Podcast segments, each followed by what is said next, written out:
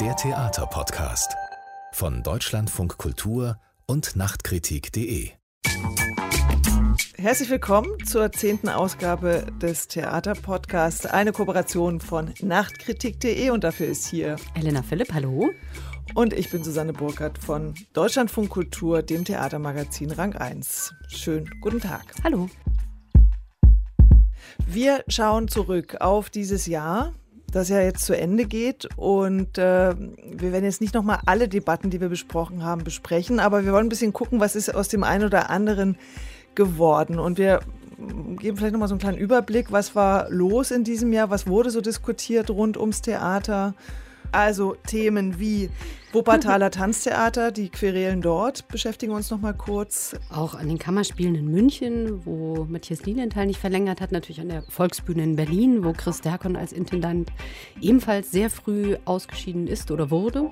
Wir sprechen über die vielen, das Solidaritätsbündnis von mehr als 140 Kultureinrichtungen und natürlich sprechen wir über MeToo und Pro-Quote Bühne. Und damit wir das nicht alleine tun müssen, haben wir uns einen Gast eingeladen, Fransche Elena Damian. Ja. Schönen guten Tag. Hallo. Guten Tag, hallo.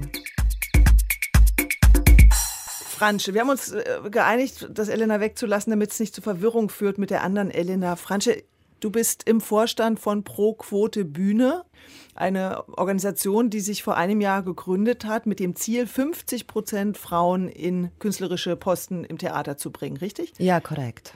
So, und jetzt ist ein Jahr vergangen und es ist Zeit mal zu schauen, was habt ihr erreicht bis jetzt? Ja, es war Zeit jetzt Bilanz zu ziehen. Wir hatten auch eine ähm, schöne Veranstaltung in den Sophienseen erst vor wenigen Tagen und es ging tatsächlich darum zu gucken, was haben wir geschafft. Was wir uns vorgenommen haben, war vor einem Jahr, dass wir wirklich das Thema in die Häuser bringen, dass es ein Thema wird tatsächlich in allen Theatern und dass diese Schieflage äh, nicht nur auf dem Papier von Monika Grütters existiert, die Statistik, wo sie 20 Jahre die Geschlechterverhältnisse an den Theatern offenlegt, sondern dass es tatsächlich auch dort ankommt, wo etwas geändert werden kann. Also bei der Politik, in den Theatern, bei den Intendanten, aber auch äh, in den Ensembles und in den Kantinen.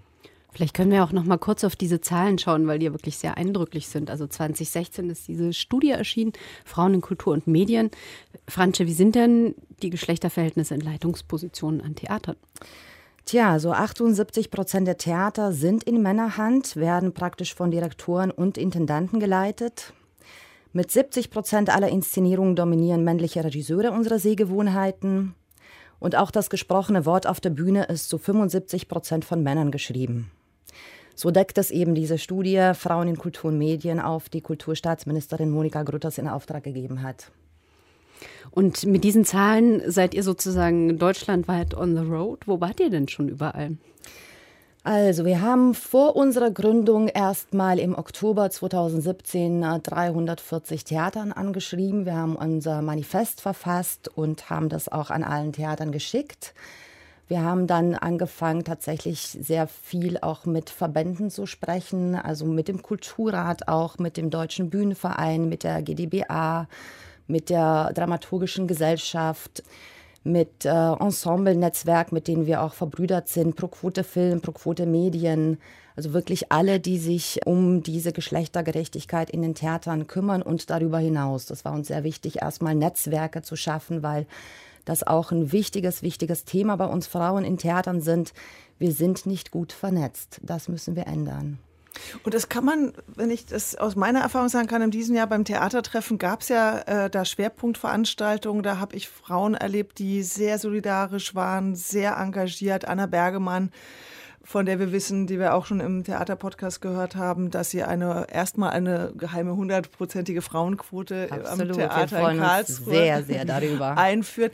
Also da habe ich das Gefühl, da tut sich schon was, da ist so ein Bewusstsein da, dass Frauen sich also lernen zu vernetzen, dass vielleicht so eher so die Männerbündnisse, es ist so traditionell gewachsen, Frauen müssen da erst vielleicht noch stärker hinkommen. Was sind denn sonst noch konkrete Ergebnisse nach diesem Jahr pro Quotebühne?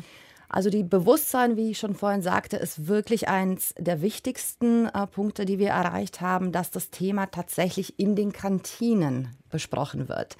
Also was für mich dieses Jahr auch ein, ein sehr, sehr wichtiges Ereignis war auf dem Weg, war diese Burning Issues in Bonn, initiiert von Nicola Bramkamp und Lisa Jobt wo es tatsächlich die erste Theatermacherinnenkonferenz deutschlandweit, nicht wirklich die erste, aber zumindest die erste, die ich so mitbekommen habe. Und da waren tatsächlich 350 Theatermacherinnen in diesem Saal und es war eine absolut, also eine völlig neue Atmosphäre unter Frauen, eine Solidarität, die ich vorher in meinen Berufsjahren oder auch äh, im Regiestudium nie gekannt habe. Es ging immer darum, man wird von der Uni in so ein Haifischbecken äh, rausgehauen und dann muss man mit Ellenbogen versuchen, sich seinen Weg durchzukämpfen. Und äh, diese Konferenz hat tatsächlich diese Frauen im Theater mobilisiert und hat äh, nochmal ein ganz klares Signal nach außen gezeigt. Wir werden jetzt zusammenhalten, wir solidarisieren uns, wir werden Netzwerke schaffen und äh, es wird nicht mehr das, was es bisher war. Und gerade auch ältere Kollegen, die anfangs schwer ins Boot zu holen waren, weil diejenigen, die es irgendwie schon geschafft haben oder erfolgreicher sind, haben sich ja durchgekämpft durch diese Männerwelt und dass von diesen Frauen auch eine Solidarität ausging, hat mich wirklich sehr, sehr beeindruckt. Das ist ja auch so ein bisschen der Eindruck, der bei uns in diesem Jahr entstanden ist, wo wir diese Debatte von den Anfängen mit MeToo über so eine Strukturdebatte auch verfolgt haben, dass da wirklich eine große Welle ins Rollen gekommen ist. Und da ist ja auch eine Lobbyarbeit in Gang gekommen. Ja.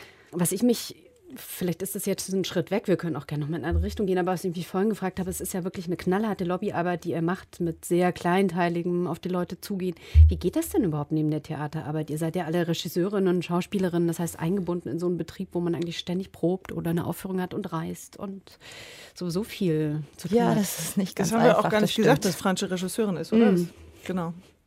Das ist in der Tat nicht ganz einfach, aber wir teilen es uns auf und es ist uns auch wichtig, dass wir diese Arbeit nicht nur für uns, für alle Kolleginnen, für alle Theaterschaffenden, Männer und Frauen machen, weil wir wirklich, wirklich überzeugt sind, dass nur durch einen Wandel in Richtung mehr Vielfalt an den Theatern und auch eine Strukturveränderung diese Theater heutzutage überhaupt überleben können. Und das ist nicht nur eine Debatte, die wir jetzt für die Theaterfrauen führen, sondern wir sind überzeugt, es geht wirklich um alle und es geht um Gesellschaft, weil letztendlich in dem Moment, wenn nur Männer ihre Sehgewohnheiten auf der Bühne darstellen können, sind ganz, ganz viele Frauen auch ähm, ein Stück weit abgehängt. Also ich will ja auch Geschichten von Frauen auf der Bühne sehen. Ich will auch Themen dort diskutiert und behandelt wissen, die mich interessieren und die was mit mir zu tun haben und nicht nur die Sicht meiner männlichen Kollegen, die natürlich die gleiche Berechtigung haben, aber wir kommen eben nicht vor. Und das ist das Problem. Der Bühnenverein hat sich aber noch nicht durchringen können, eine Quote einzuführen, richtig? Der hat sich noch nicht durchringen können, aber er hat zumindest zugesagt, dass er sich dafür einsetzt, eine paritätische Besetzung der Gremien auf den Weg zu bringen. Das ist für uns auch ein ganz, ganz großer Erfolg. Und hat auch diesen Verhaltenskodex äh, verabschiedet. Also er hat diese MeToo-Debatte wirklich, wirklich sehr ernst genommen und hat sich überlegt, was können wir jetzt den Theatern auf dem Weg geben, dass sich das verändert. Aber letztendlich ist es ja auch etwas, was mit einem ach, wie soll ich das sagen, mit einem Unternehmenskultur zu tun hat. Also man kann ja nicht ein Papier einfach an Theatern schicken, auch wenn das natürlich ein guter Wille ist und sagen, okay, wir lesen das jetzt alle, äh, finden es richtig und unterschreiben, sondern es geht tatsächlich darum, in den Köpfen was zu verändern. Also wie gehe ich mit meinen Kolleginnen um? Es geht um einen wirklich respektvollen Umgang miteinander, auch in Würde miteinander zu arbeiten. Und ich glaube, dieser Wandel, der wirklich in den Köpfen erstmal stattfinden muss, damit es im Alltag in einer Unternehmenskultur weitergegeben werden kann, das dauert leider. Aber es gab ja ein paar Fälle in diesem Jahr, wenn wir zurückschauen, äh, der offene Brief der Burgtheater-MitarbeiterInnen, ja. die gesagt haben, wir wollen, also die aufgedeckt haben, wie sie unter Matthias Hartmann gelitten haben. Daraufhin hat der Kritiker Michael Lages in unserem Programm hier im Deutschlandfunk Kultur gesagt, das Theater ist nun mal kein Ponyhof und hat dafür ziemlich Dresche bezogen. Also ich glaube, diese Form von Machtmissbrauch und diese Idee vom großen Theatergenie, also Jan Fabre ist auch noch so ein Beispiel, ja, dem vorgeworfen wird, sexueller Missbrauch und Mobbing von Mitarbeitern und so weiter, dass diese Form von künstlerischem Genie, mhm. was halt sozusagen die Leute knechten und quälen muss, um was Tolles zu erreichen, dass das aufgebrochen ist, oder? Hast du auch den Eindruck? Ja, auf jeden Fall, auf jeden Fall. Also auch die Kolleginnen, mit denen wir im Pro Quote Bühne äh, machen, wir möchten eigentlich nicht in der Art und Weise, wie wir Regie führen oder wenn wir ein Theater leiten, die besseren Männer werden. Und das ist auch nochmal ein Unterschied, glaube ich, weil viele, viele Kolleginnen von uns, ein bisschen älteren Jahrgangs, mussten sich, glaube ich, wirklich sehr stark durchkämpfen, tatsächlich ein Stück weit die besseren Männer werden oder besser, größer, talentierter. Ich weiß es nicht. Man muss ja als Frau immer mehr, mehr, mehr sein als die Männer. Und es geht darum, unsere Art und Weise der Führung ähm, in den Theatern zu bringen und eben nicht nur hierarchisch von oben, sondern auch kollegial, Team, jede Frau so wie sie ist und ihre Art und Weise dort leben können soll. Da hat sich ja auch zumindest in der Wahrnehmung ein bisschen was getan. Also es ist noch nicht ausgezählt, ob sich die Quote der Intendantin geändert hat, aber mir schien so im letzten Jahr gab es immer mehr Posten, die besetzt wurden mit mhm. entweder Frauen oder mit Teams, die gemischt waren oder also äh, da scheint sich mehr Vielfalt anzubahnen. Ist das ja. nur eine Wahrnehmung oder stimmt das nach eurem also wir haben auch noch keine Überblick. Zahlen, aber ich, ich würde das absolut genauso sehen. Ich glaube, es hat sich tatsächlich was verändert. Wir waren auch beim künstlerischen Ausschuss zu Gast. Des Bühnenvereins. Des Bühnenvereins mhm. und äh, der Intendantengruppe, der künstlerische Ausschuss der Intendantengruppe und haben auch noch mal dort vorgesprochen. Und ich bin überzeugt davon, dass diese Bewegung wirklich nicht mehr aufzuhalten ist. Also es ist jetzt in den Theatern Thema geworden und es wird nicht mehr nach hinten gehen. Es ist einfach nur eine Frage der Zeit. Stimmt es, dass die Theater jetzt in ihren Jahresberichten angeben müssen, wie viel prozentual Frauen in Regie, äh, auf der Bühne und so weiter sind?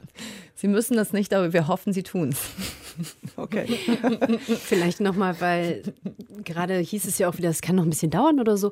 Es gibt ja diese quasi Steilvorlage aus der Politik, weswegen das wahrscheinlich eine gute Methode ist, an die Politik heranzutreten, mhm. dass es seit 2016 die Quote für Unternehmen gibt, für große mhm. DAX-Unternehmen, dass äh, 30 Prozent der neu zu besetzenden Aufsichtsratsposten von Frauen besetzt werden müssen. Und innerhalb von zwei Jahren wurde das offenbar relativ reibungslos auch erreicht, während es in den Vorständen, wo das eine reine Selbstverpflichtung ist, noch lange nicht so ist. Das heißt, für die Quote zu kämpfen, äh, ist natürlich so eine Art Fastlane, also der Weg dahin soll schneller sein. Wie bearbeitet ihr denn konkret die Politik und wie sieht es denn da aus? Habt ihr den Eindruck, da gibt es auch eine Bereitschaft, sich tatsächlich irgendwie an ein Regularium zu setzen oder ist man da eher abwartend? Also ähm, es äh, kam auch zum Beispiel die Linke aus Frankfurt auf uns zu und es ging um eine kleine Anfrage an die Theater in Frankfurt. Und äh, es wurde ein Fragenkatalog mit uns gemeinsam erarbeitet, um eben die Theater aufzufordern, ihre Zahlen offenzulegen. Transparenz, Gagengerechtigkeit, wie viel Prozent gehen äh, von den Inszenierungen an Männer, an Frauen, genauso wie die Texte. Und da merken wir schon, dass es äh, auf jeden Fall die Opposition in verschiedenen Ländern offen sind, auf uns zukommt und das auch vorantreiben möchte. Bei eurer Veranstaltung in Sophienseelen, da hieß es, als nächster Schritt wollt ihr euch dezentraler aufstellen, auch in die ländlichen Gebiete gehen. Wie wird das aussehen? Diese Arbeit an den Theatern ist ja verbunden mit, ähm, man hat ja nicht eine Instanz, mit der man spricht und dann verändert sich alles. Also es gibt halt nicht, man muss dahin gehen und so weiter und so fort, sondern man muss tatsächlich bei jedem Theater gucken, wer ist da im Gremium, im Entscheidungsgremium, mit wem muss man in der Politik sprechen und das wirklich für jedes Land einzeln bearbeiten. Das schaffen wir aus Berlin einfach nicht. Das heißt, wir haben sehr, sehr viele Mitglieder deutschlandweit. Und im nächsten Schritt geht es tatsächlich darum, diese Mitglieder zu mobilisieren, zu sagen, bitte, wir helfen euch dabei, dass ihr das für jedes Theater in jedem Bundesland mit unserer Hilfe auf den Weg bringt. Und es geht nicht, also wir haben ja durch, ähm, durch unsere Gründung ja viel Aufmerksamkeit in den Medien bekommen, also in den Theatermedien. Aber es geht auch darum, die Zuschauer auch mit ins Boot zu holen, weil auch wenn wir jetzt in den Kantinen, es wird äh, darüber gesprochen, was, äh, was für eine Qualität bringen auch die Frauen in den Theatern, geht es aber auch darum, das Publikum mitzunehmen. Also diese ganze Arbeit, die Politik mit den Intendanten wirklich ins Gespräch kommen, über die Zuschauer muss jetzt wirklich dezentral in jedem Land passieren. Und ihr wollt auch nach Österreich ausweiten. Ja, eure, auf jeden Fall. Eure Aktivitäten. Die Theaterbestände sind ja leider nicht nur in Deutschland so, sondern auch in Österreich und der Schweiz. Und äh, wir haben da Kolleginnen, die Lust haben, sich dafür einzusetzen. Wenn du gerade von Dezentralität redest, Franche, ähm, wäre es nicht sozusagen auch hier wieder der zeitsparende Gedanke, besser sich mit Frau Grütters zu vernetzen, damit die guckt, dass sie das über die Bundespolitik irgendwie an die Theater ranträgt? Das machen wir sowieso. Das, mhm.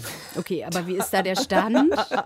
Also ich pushe jetzt, weil ich einfach mal sozusagen ein Bekenntnis von dieser Seite hören möchte. Was tun Sie denn, Frau Grütters, für all das, was in diesen Studien steht? Also das persönliche Gespräch hatten wir noch nicht mit Frau Grütters, aber es äh, steht ganz oben auf unserer Agenda. Hoffentlich auch auf Ihre. Gut, wir können ja Frau Grütters mal einladen hier in den Theaterpodcast demnächst. Das Thema MeToo haben wir übrigens ausführlich, kleine Werbestrecke an dieser Stelle, ausführlich in unserem Theaterpodcast Nummer 5 behandelt. Also wer da nochmal reinhören möchte, da geht es ausführlich um dieses Thema. Und im September, da haben wir schon über Wuppertal und Jan Fabre gesprochen. Genau. Also einfach mal September, das ist dann, welche Nummer war das? Das müsste man jetzt wissen, weil wir sind ja nicht so, ja. Also 5 und 8 einfach nochmal nachhören zum Thema Machtmissbrauch und MeToo und all diese Fragen. Ich hatte noch einen Gedanken, weil du meintest, also wie kann man diese Quote umsetzen? Und ich weiß, dass Bettina Janke bei uns auf dem Podium äh, in den so vielen Seen ganz klar gesagt hat, als Intendantin. Aus Potsdam, genau. Aus Potsdam. Der hat ganz klar gesagt, die Quote kann man auf jeden Fall jederzeit als Intendantin einführen. Und das ist etwas, wo es nicht vier Jahre bedarf, sondern eigentlich nur eine Entscheidung. Und äh, ich hatte zumindest sehr viele äh, Zuhörer, die danach zu mir gekommen sind und gesagt hat, ich hätte nie geglaubt, dass jemand das so klar äußert und dass das wirklich möglich ist. Und ja, es ist möglich. Und habt ihr Zahlen, wie viele männliche Intendanten diese Quote dann schon eingeführt haben? Nee, haben wir noch nicht. Ja. Also hier ein schöner Aufruf. Liebe, liebe Intendanten, bitte treffen Sie die Entscheidung für die Quote. Vielen Dank. Wenn es doch so schön einfach wäre. Genau, wir dürfen uns ja auch mal was wünschen. Es gibt auch schon Orte, wo die Frauenquote übererfüllt ist, nämlich zum Beispiel derzeit am Tanztheater Wuppertal. Da gibt es gleich zwei Intendantinnen, allerdings ist diese Doppelspitze eher unfreiwillig. Da gibt es nämlich Adolphe Binder, der im Vertrag gekündigt wurde. Die wurde sozusagen rausgeschmissen, hat sich zurück eingeklagt. Wir haben ausführlich darüber berichtet, das wollen wir vielleicht nicht nochmal wiederholen. Podcast Nummer 8 ist diesem Thema gewidmet. Jetzt hat das Gericht festgestellt, dass die Kündigung von Adolphe Binder unwirksam ist und damit hat man eben diese etwas absurde Situation einer Doppelspitze. Nicole Bolz von der Wuppertaler Rundschau, die hat diesen Fall in ihrem Blatt verfolgt und mit ihr haben wir kurz gesprochen und sie gefragt, äh, wie sie diese Entscheidung bewertet. Ich finde, die ist vor allem deswegen wichtig, weil sie zum ersten Mal vielleicht einen wirklich objektiven Standpunkt auf diese ganze Geschichte gibt. Und das war jetzt das erste Mal, dass man wirklich neutral mal sich das angesehen hat. Was liegt denn eigentlich überhaupt vor? Was hat es für Gründe gegeben? Reicht das überhaupt, um eine fristlose Kündigung auszusprechen? Und da hat das Gericht ja eben sehr eindeutig gesagt, nee, tut es nicht. Und da waren auch gar keine Zweifel. Das war der Richter in zwei Stunden ziemlich deutlich gemacht, anhand von drei Punkten, warum nichts davon auch nur ansatzweise greifen konnte für eine fristlose Kündigung. Ja, und wir erinnern uns, die fristlose Kündigung wurde ja auch ausgesprochen, weil angeblich der Spielplan nicht vorgelegen habe für die, für die neue Spielzeit. Und auch, äh, weil es Mobbingvorwürfe gab gegen Adolphe Binder von Mitarbeitern. Und ähm, die Entscheidung des Gerichtes, dass die Kündigung nicht wirksam ist, die ist jetzt schon, wir haben es ja gerade gehört, ein wichtiger Schritt in diesem etwas unüberschaubaren Prozess. Auf jeden Fall.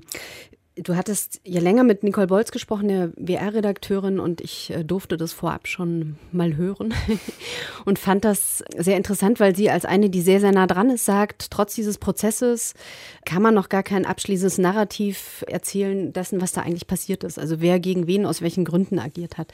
Es verdichtet sich so ein bisschen der Eindruck oder sehr stark der Eindruck, dass hier die Stadt zusammen mit der geschäftsführenden Ebene des Tanztheaters gegen eine Person agiert hat, die vielleicht unliebsam war, weil sie möglicherweise zu sehr auf dem Standpunkt bestanden hat, aber eigentlich genau das getan hat, wofür sie angestellt wurde, nämlich diese sehr altehrwürdige, sehr wichtige Institution einfach umzukrempeln. Also es ging ja auch darum, dass dieses Tanztheater, das zehn Jahre in Interimsleitung war, das ein kulturelles äh, Erbe ist Deutschlands, dass das aber irgendwie zukunftsfähig gemacht werden muss. Das kann ja nicht nur irgendwie altes Pina Bausch-Repertoire spielen, sondern wenn, dann muss man das ja irgendwie einbetten.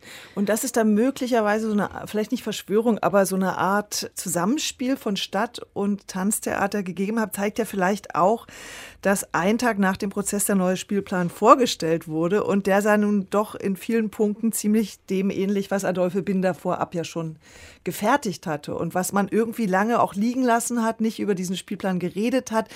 Vor dem Hintergrund, das ist jetzt eine Vermutung auch äh, von Nicole Bolz, vor dem Hintergrund, dass man dieses Pina Bausch Tanzzentrum, was in dieser Woche jetzt genehmigt wurde, also eine große Einrichtung, die bis zum Jahr 2026 entstehen soll, am ehemaligen Schauspielhaus und in einem neu zu bauenden Gebäude.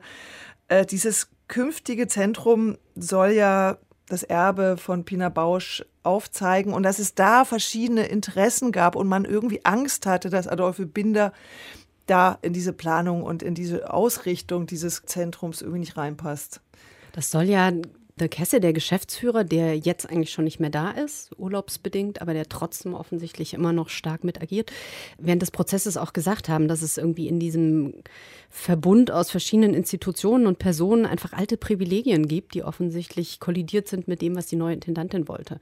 Also ähm, auch da haben wir wieder so ein Filzgeflecht, so Männerbünde, über die wir ja vorhin gesprochen haben. Also mir wird immer so ganz schlecht, wenn ich mir die Fakten durchlese, weil ich mir denke, es kann doch gar nicht sein, dass eine Stadt, die total klamm ist und immer wieder sagt, wir haben zu wenig Geld, dann an anderer Stelle aus Machtgründen irgendwie die, die Kohle verpulvert. Also so eine Doppelspitze, die sie sich eingefangen haben, dadurch, dass sie vorab Fakten geschaffen haben und sich eine neue Intendantin geholt haben, ohne das Prozessergebnis abzuwarten, kostet ja auch wahnsinnig Geld. Also wenn tatsächlich Adolphe Binder gewinnt, auch in der zweiten Stufe, das Tanztheater hat ja auch gleich eine Berufung angekündigt gegen das Urteil des Wuppertaler Arbeitsgerichts, dann kostet das einfach vier Jahre Intendantengehalt, dass die Stadt doppelt zahlen muss, die Stadt, die Absolut. irgendwie betteln muss, um dieses Pina Bausch-Zentrum einzurichten. Also es sind wahnsinnige lokalpolitische Absurditäten, die da passieren und ich fand einen Artikel von Nicole Bolz, sehr beeindruckend aus lokaljournalistischer Sicht, weil sie sich wirklich getraut hat, mit der Nadel reinzustechen und zu sagen, okay, hier läuft irgendwas ganz falsch. Sie hat etwas gemacht, was man im Journalismus eigentlich nicht macht. Sie hat ihre Quelle offengelegt. Es gab vorher immer wieder Vermutungen, es muss einen Durchstecher gegeben haben, jemand, der der Presse Fakten zugespielt hat, auf deren Grundlage dann auch irgendwie diese äh, fristlose Kündigung von Adolphe Binder sehr beschleunigt wurde. Es gab so eine Liste aus Vorwürfen, die die Geschäftsführung zusammengetragen hat. Nicole Bolz und die Wuppertaler Rundschau haben sich, anders als die Frankfurter Allgemeine Zeitung, die das mit dem Artikel total angeheizt haben, haben sich getraut zu sagen, okay, es war diese und diese Person, die läuft jetzt auch ein Verfahren. Die Stadt scheint da ein Interesse zu haben, jemanden loszuwerden. Und das finde ich aus so einer Sicht von wie sehr muss es denn wehtun, irgendwas offen zu legen? Sehr beeindruckend von Nicole Bolz. Da hat sie auch erzählt, dass es Unterlassungsklagen gegen ihre Zeitung gibt.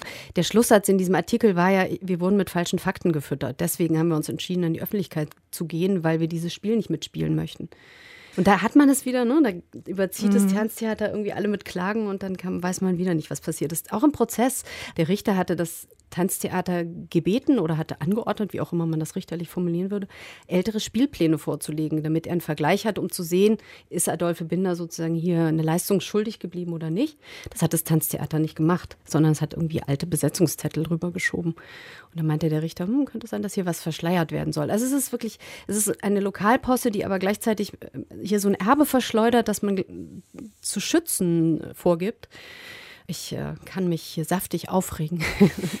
Und dann kann man vielleicht noch mal äh, fragen, wie geht es denn jetzt weiter mit Adolphe Binder? Das habe ich die Nicole Bolz auch gefragt und das ist Ihre Antwort. Ich hatte mich direkt nach der Urteilsverkündung mit dem Presserichter noch unterhalten und genau danach gefragt, wie bezeichnet man Frau Binder denn? Ist sie die ehemalige Intendantin, die Intendantin oder die Wiederintendantin? Und er sagte, nee, eigentlich würde er sagen, sie ist einfach Intendantin, weil die Kündigung jetzt laut Gericht erstmal für unwirksam erklärt wird. Das heißt, das Arbeitsverhältnis hat ununterbrochen fortbestanden. So, Frau Binder selbst wollte am liebsten auch sofort wieder anfangen und ihre Arbeit aufnehmen. Und daraufhin hat man ja dann vom, äh, von Seiten des Tanztheaters auch direkt gesagt, wir akzeptieren das Urteil nicht. Deswegen gilt für uns auch nicht der heutige Spruch, äh, den das Gericht getroffen hat, sondern die Kündigung. Und wir sprechen Frau Binder deswegen auch nochmal Hausverbot aus etc. Ja, dann fragt man sich, geht das? Können die einfach so Hausverbot aussprechen? Aber es ist wohl so, dass wenn Frau Binder weiter arbeiten möchte, muss sie einen Antrag stellen und dann würde es wieder ein neues Gerichtsverfahren geben und äh, ob sie zurückkommen darf oder nicht. Und darauf spekuliert natürlich das Tanztheater, dass sich das quasi so lange äh, hinzieht, bis sich das sozusagen von selbst erledigt hat. Und am Ende wird es wahrscheinlich auf eine Abfindung hinauslaufen und das Gehalt, du hast es ja gesagt, Elena, wird bis 2022 gezahlt. Das ist alles nicht im Interesse von Adolphe Binder, die ja nicht solche Kompromisse wollte, sondern eigentlich, glaube ich, die sich eine Entschuldigung wünscht und natürlich auch die Rückkehr ins Amt. Ich finde es trotzdem äh, in Wuppertal ziemlich interessant, weil wenn es so Vorwürfe gibt gegen irgendwelche Intendanten, auch mit der sexuellen MeToo-Debatte oder so, gibt es dann immer noch irgendwelche anderen Männer, die den Männern den Rücken stärken.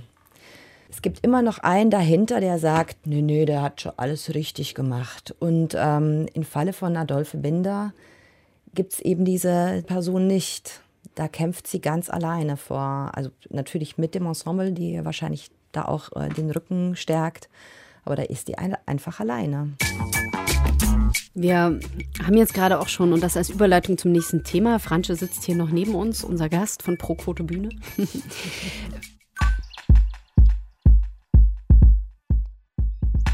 Vielleicht wechseln wir sozusagen mal auf das nächste und da ist dieser Lokaljournalismus ein ganz guter Anhaltspunkt zu sagen, wer steht denn eigentlich auf und sagt, was Sache ist und was für eine Verpflichtung hat er auch wer. Denn in den letzten und im letzten Jahr verstärkt gibt es ja irgendwie von rechtsgerichteter Seite immer mehr Angriffe auf Theater und auf die Kultur insgesamt. Susanne, du hast da, glaube ich, etwas vorbereitet.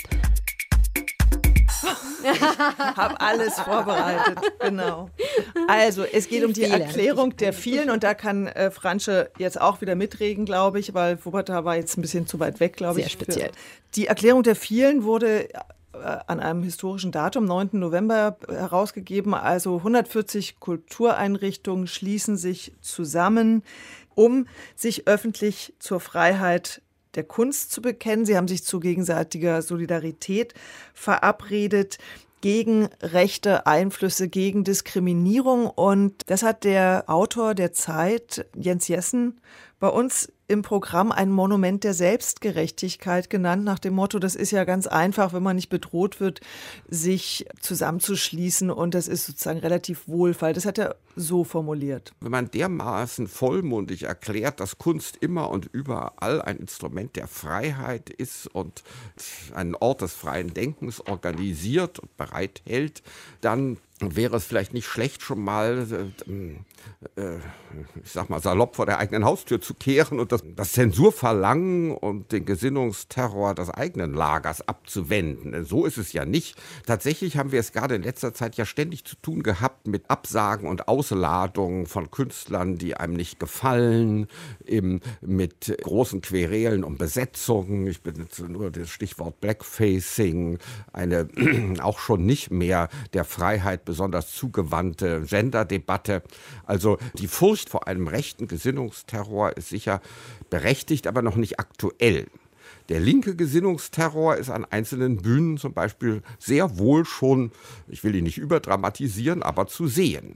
So, jetzt wissen wir, dass Jens Jessen ja gerne ein bisschen rumpolemisiert, aber ich finde ganz erschreckend, wie so ein Begriff wie Gesinnungsterror also ein ganz klar rechtes Vokabular, wie das so schon so ein bisschen in unsere Sprache reintröpfelt. Und das ist auch was, was Annemie von Ackere, äh, die Leiterin des Hebbel am Ufer in Berlin, auch gesagt hat, als eine Erfahrung aus Holland, wo die Rechtspopulisten schon vor Jahrzehnten die Bühne zum Feindbild erklärt haben. Die sagte, es beginnt immer mit der Sprache. In Holland wurde so oft wiederholt, dass Theater nur ein linkes Hobby sei, bis so ein Satz irgendwann Normalität bekommen hat. Und man muss dem Jens Jessen, finde ich, entgegnen, und da hat der Peter Lautenbach sehr verdienstvoll in der Süddeutschen Zeitung aufgelistet, was es an rechten Übergriffen auf Theater oder Einflussnahmeversuchen schon gegeben hat. Ich nenne mal ganz kurz ein paar Sachen. Hassmails, Morddrohungen, Anzeigen. Es gab Bombendrohungen hier im Friedrichstadtpalast.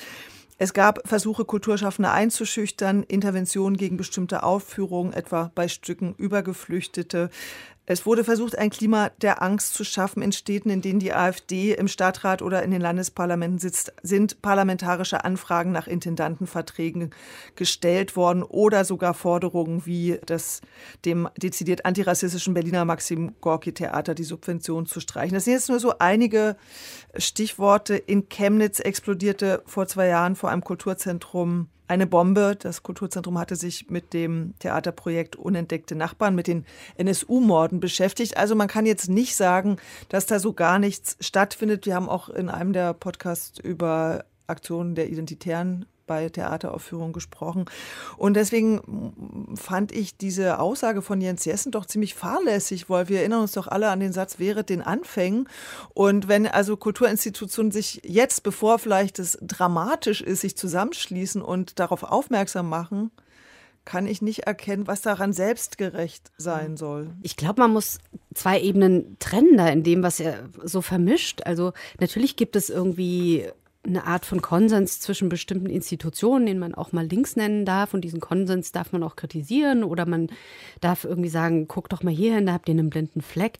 Aber sozusagen eine rechte Angriffe, die irgendwie darauf zielen, Menschen auszuschließen und tatsächlich eine bestimmte Position als die geltende zu setzen, zu vergleichen mit linken Positionen wie jetzt irgendwie schwarzen Gruppen, die sich gegen Blackfacing wenden, wo es aber eher darum geht, Menschen einzuschließen, also zu sagen, wer ist denn jetzt gerade draußen und wer sollte da aber vielleicht noch mit reingehören, was natürlich dazu führt, dass bestimmte privilegierte Gruppen auch mal was abgeben müssen. Das finde ich sind zwei so extrem unterschiedliche Vorgänge und das beides zu fassen unter Gesinnungsterror und dann einfach irgendwie vorne links oder rechts hinzuschreiben, als könne man das irgendwie verwechseln oder gleichsetzen, das ist das, was du, glaube ich, fahrlässig nennst und was ja, das ist zu beobachten, oder Fransche, dass irgendwie da diese Dinge immer mehr vermischt werden und ähm, Etiketten draufgeklebt werden, obwohl man eigentlich differenzieren müsste. Ja, ich denke auch. Ich finde, bei so einer, ich, die vielen ist eine Bewegung, die wir absolut zu 100 Prozent unterstützen.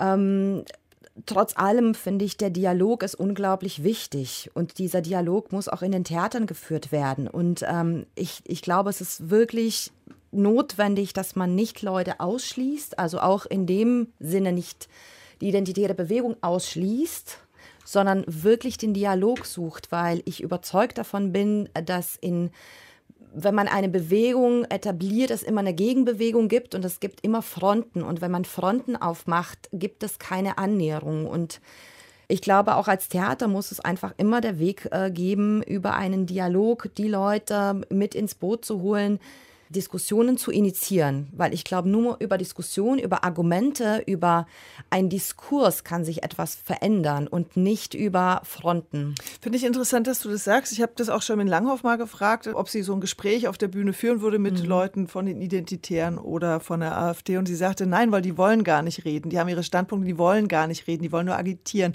Wir reden über die, wir setzen uns mit deren Themen und deren Texten auseinander. Du wärst also dafür, zu sagen, wir laden die auch aufs Podium und wir reden da mit denen. Das würde ich schon sagen, ja. Ich glaube, dass Dialog einfach der, wirklich der, der Weg sein kann. Also mir hat erst vor kurzem ein Theaterintendant, äh, mit dem ich kurz gesprochen habe, aus Halle auch erzählt.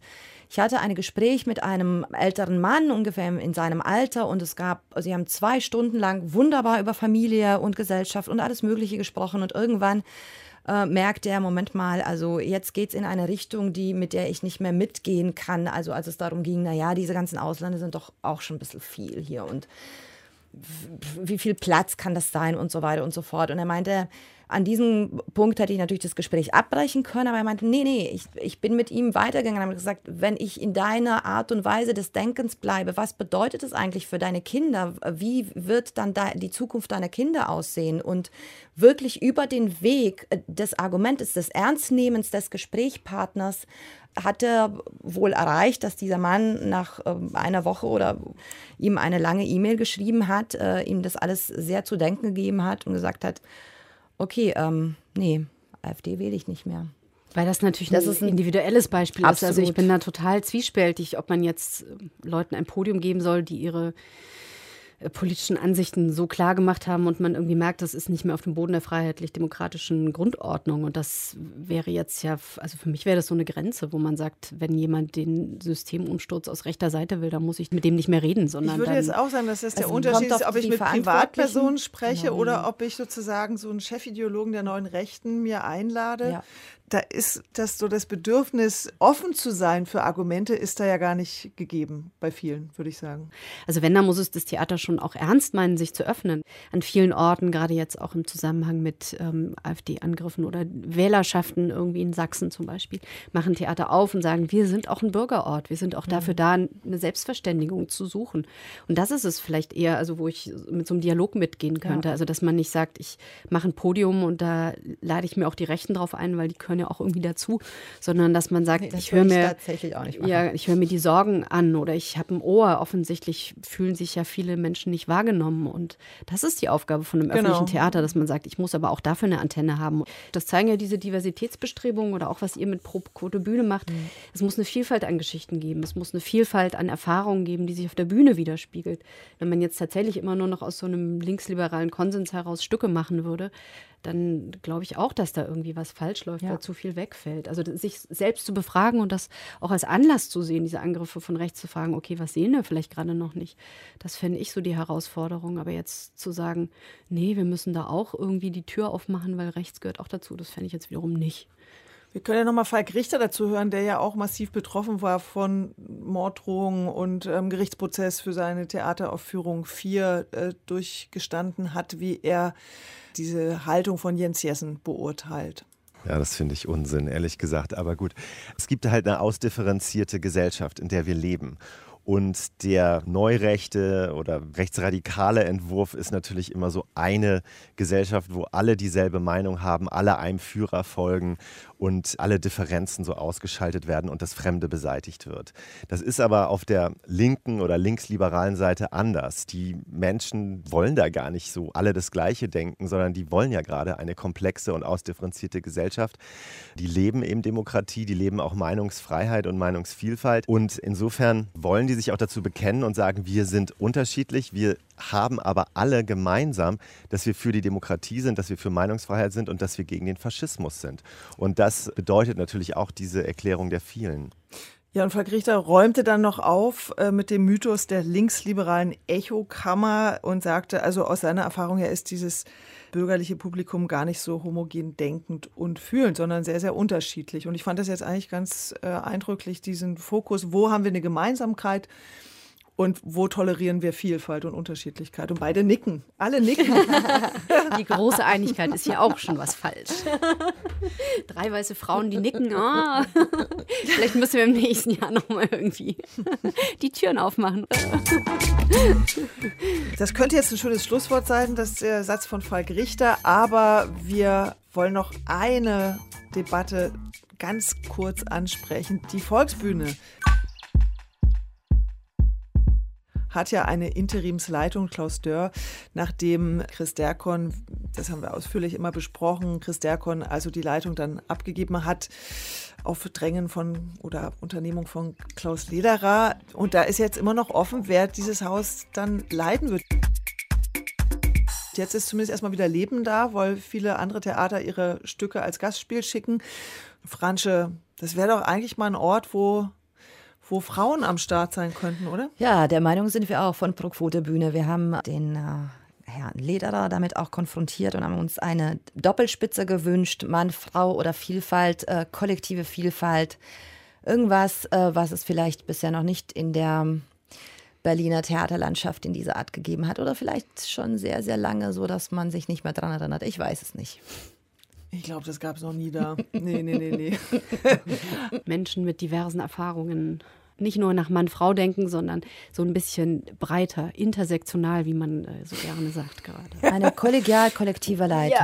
Toll, wir wünschen uns, wir wünschen uns, dass Intendanten, männliche Intendanten die 50-Prozent-Quote für Frauen ausrufen und wir wünschen uns, dann sag's nochmal, kollektiv, Kollegial-kollektive Leitung. eine kollegial-kollektive Leitung für die Volksbühne.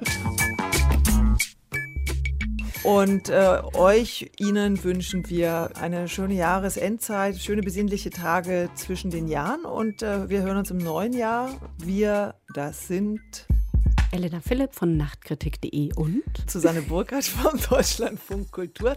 Aber wir hatten einen Gast und das ist Franche Elena Damian von Proquote Bühne, Regisseurin auch noch. Ja. Und es war sehr schön, dass du da warst. Ganz Vielen, herzlichen vielen Dank. Und wir werden bestimmt im nächsten Jahr auch nochmal über Proquote Bühne reden und dann hoffentlich mit ganz vielen neuen Ergebnissen. Ich freue mich drauf. Bis zum nächsten Mal. Tschüss. Tschüss.